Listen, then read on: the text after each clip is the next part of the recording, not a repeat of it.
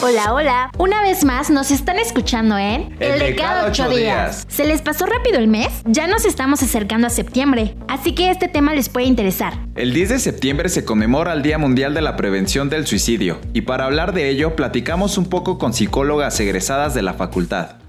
El día de hoy nos encontramos en las oficinas de comunicación social y tenemos unas invitadas. Ellas forman parte del proyecto de investigación CREAS Iztacala y aparte está encabezado por la doctora Carolina Santillán de la facultad. Queremos que nos, nos digan sus nombres. Eh, bueno, yo soy Adriana Itzel Maravilla, eh, soy licenciada en psicología por la FES Iztacala y bueno, yo estoy aquí como voluntaria en el CREAS.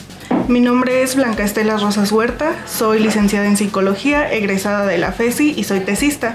Mi nombre es Maribel Sánchez, soy egresada de la FESI, también soy tesista y soy, soy parte del programa del CREAS. Mi nombre es Ian Yasacil Ortiz Texis, soy licenciada en psicología por la FESI y también soy terapeuta voluntaria dentro de la estrategia CREAS. ¿Alguna de ustedes nos podría dar la definición de- del suicidio? Bueno, es que hay muchas definiciones, o sea, tenemos desde la definición del diccionario de la Real Academia Española, que es el que todos yo creo conocemos, que pues es eh, quitarse la vida de manera voluntaria, pero también hay otras definiciones, por ejemplo Forteza, que menciona que el suicidio es una serie de conductas que no necesariamente van por etapas, sino que pueden ir salteadas, como lo son pensamiento, ideación, este intento eh, y ya posteriormente la conducta como tal, el suicidio consumado. Y a mí me, me surge una duda. No sé si hay algún como signos o síntomas, digámoslo así, para poder detectar a alguien que está susceptible a llevar esta acción a cabo. Eh, bueno, las señales de alerta, las principales son eh, la persona empieza a regalar sus cosas, empieza a despedir, deja de salir, de hacer cosas que disfruta mucho, está hablando constantemente sobre la muerte, también da como esas pequeñas señales de cómo te sentirías si yo estuviera muerto, qué pensarías si yo estaría muerto, te diera felicidad, me extrañarías,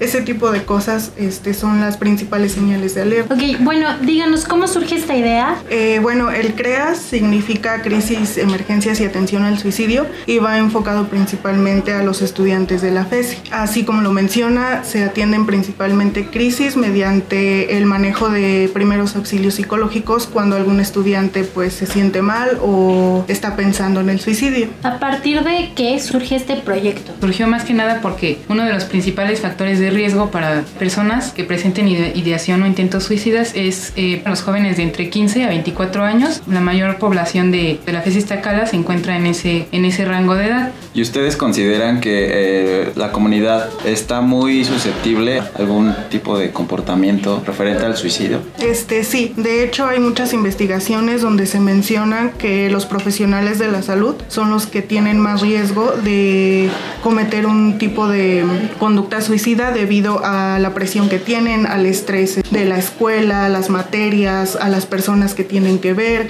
que generalmente se relacionan con problemáticas ya sea de salud o de, o de tipo emocional. ¿Qué es lo que hacen exactamente en este proyecto llamado CREAS?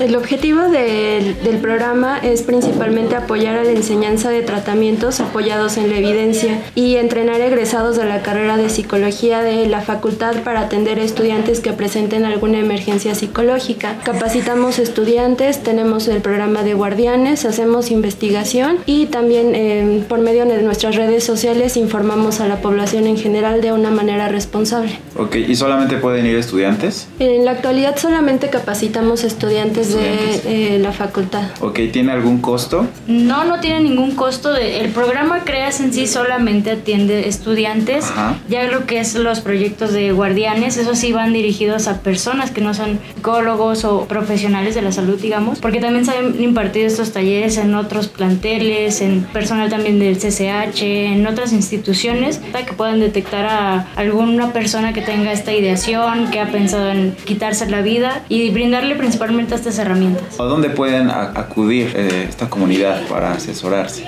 Las solicitudes se hacen mediante la plataforma del KOP. Dentro del KOP somos la estrategia CREAS. Ahí puedes hacer tu solicitud te piden tu correo, un horario en el que estés disponible para recibir la terapia. ¿Cuáles son estas redes sociales? El CREAS lo pueden encontrar así, como CREAS Iztacala. En el YouTube inclusive está eh, la capacitación para ser guardianes y este está dirigido pues para la población en general. Tiene una duración eh, aproximada de tres horas y también viene ahí mismo un video de charla breve que dura nada más una hora y esto pues capacita a la población en general para que puedan detectar estas señales de riesgo. Eh, también pueden contactar directamente a la doctora Carolina. Ella se encuentra en el edificio de gobierno, creo que la segunda puerta. Ella es la encargada de salud mental de estudiantes aquí en la FESISTA Cala. Eh, bueno, la siguiente semana, que sería la última de septiembre, eh, se van a estar dando unas capacitaciones, perdón, de agosto, sí, se van a estar dando capacitaciones para ser guardianes a las personas que son de aquí de, de la facultad. Para personas fuera de la comunidad, pues puede ser en el Y pues bueno, también en, el Facebook constantemente se están poniendo eh, pues las convocatorias de donde se hacen estas capacitaciones. Para las personas que, son psicólogos y quieran ingresar, eh, pues pueden mandar un correo al CREAS y este pues decir que les interesa participar como voluntarios o como tesistas o igualmente por medio del Facebook. Se acerca ya la conmemoración este 10 de septiembre, el Día Mundial de la Prevención del Suicidio. ¿Se realiza algo en esta fecha?